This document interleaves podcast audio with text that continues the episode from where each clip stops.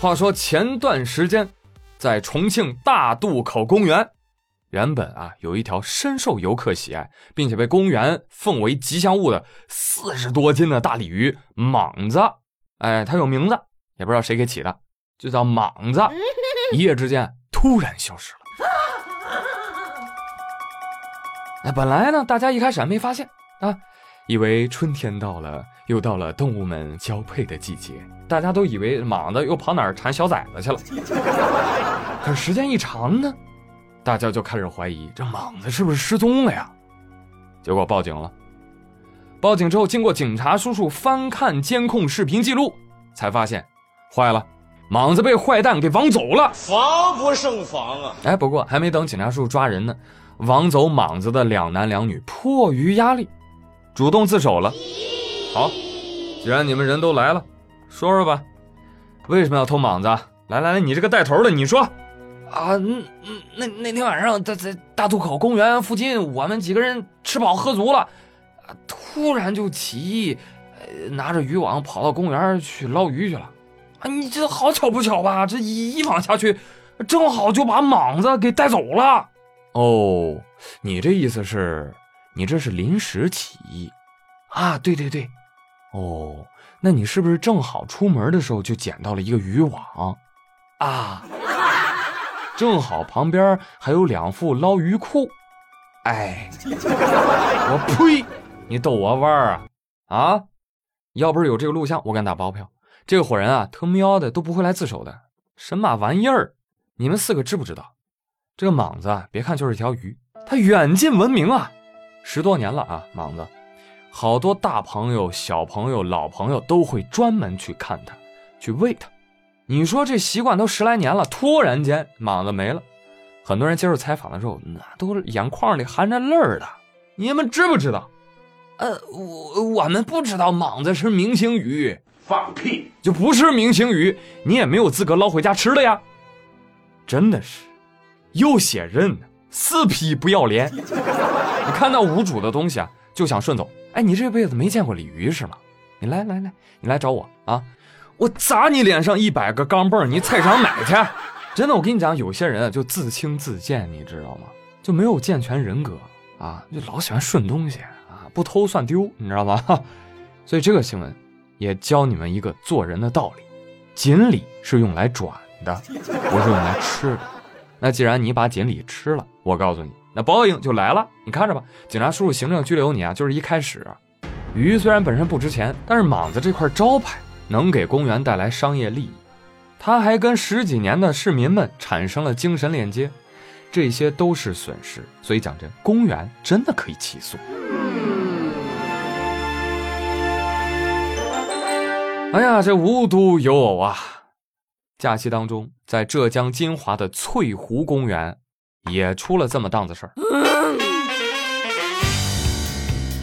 话说，本来这翠湖公园里啊，养了四只黑天鹅，他们在这湖里安家也四年多了，大家都很喜欢它们。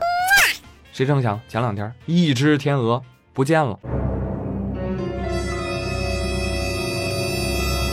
饲养员赶紧报警，警方一查监控，很快锁定了嫌疑人吴某。当叔叔进入到吴某家中时，抓了个人赃俱获。这是什么？大锅，锅里是什么？炖大鹅。哎，谁知盘中餐，狐狸黑天鹅。那走吧，跟我回派出所吧。到派出所做笔录啊。问他为什么要偷黑天鹅啊？偷鹅贼却表示：呃，说出来你可能不信。呃，是这只天鹅先动的嘴，我没偷。嗯，是反杀，不要脸！我呸！你给我讲讲细节。那是一个风和日丽的下午，我带着媳妇儿和孩子去公园玩我看，哎，那黑天鹅挺有意思啊。于是我在岸边捡了根棍子，我就过去，我挑逗它。好这一逗吧，哎呦，它还啄我，它，哎呀！我这一气之下吧，我我抽你一棍子，我就把鹅给打晕了。哎呦，我就。低了这个脖子，我就我就把它拎回家了。我带回家，我我就用高压锅，我我我把它炖了。我，好吃吗？不好吃，但闻起来特别香。Excuse me？呸！这真像一些冷血杀手抹着嘴上的血，得意洋洋说出来的话。好意思说你？啊，他啄我，所以我把他给打晕了，带回家炖了。那你要走路踩了个粑粑，你不得给他吃了？啊，对呀，谁惹我，我就不放过谁。粘着我，我就得把它带回去，用高压锅炖了。对，虽然闻起来不香，哎，但味道很好吃哈。想吃就吃呗，还搞这些不知真假的借口，干嘛呀？累不累啊？其实你不说借口，我们也都能理解你啊，真的。毕竟癞蛤蟆想吃天鹅肉，这是天性使然，是不是？你跟上一个新闻啊，你那兄弟俩啊你们啊，一会儿吃大鲤鱼，一会儿吃黑天鹅啊。上辈子你俩都是饿死鬼托生，只管满足自己的口腹欲，丝毫不顾及法律和道德。现在好了，你看湖里面一共就四只黑天鹅，这咔死了一只，就剩三只了。那单出来那只怎么办？啊，你让另一对怎么看待它？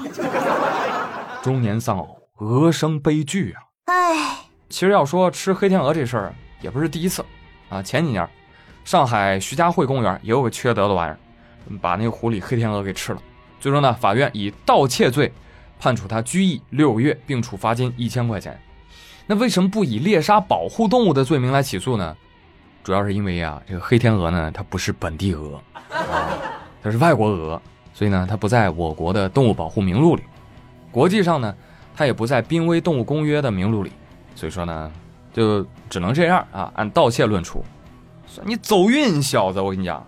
我建议你啊，你下次拿棍子你逗老虎去，是不是？你问问老虎，老虎，老虎，我好吃不好吃啊？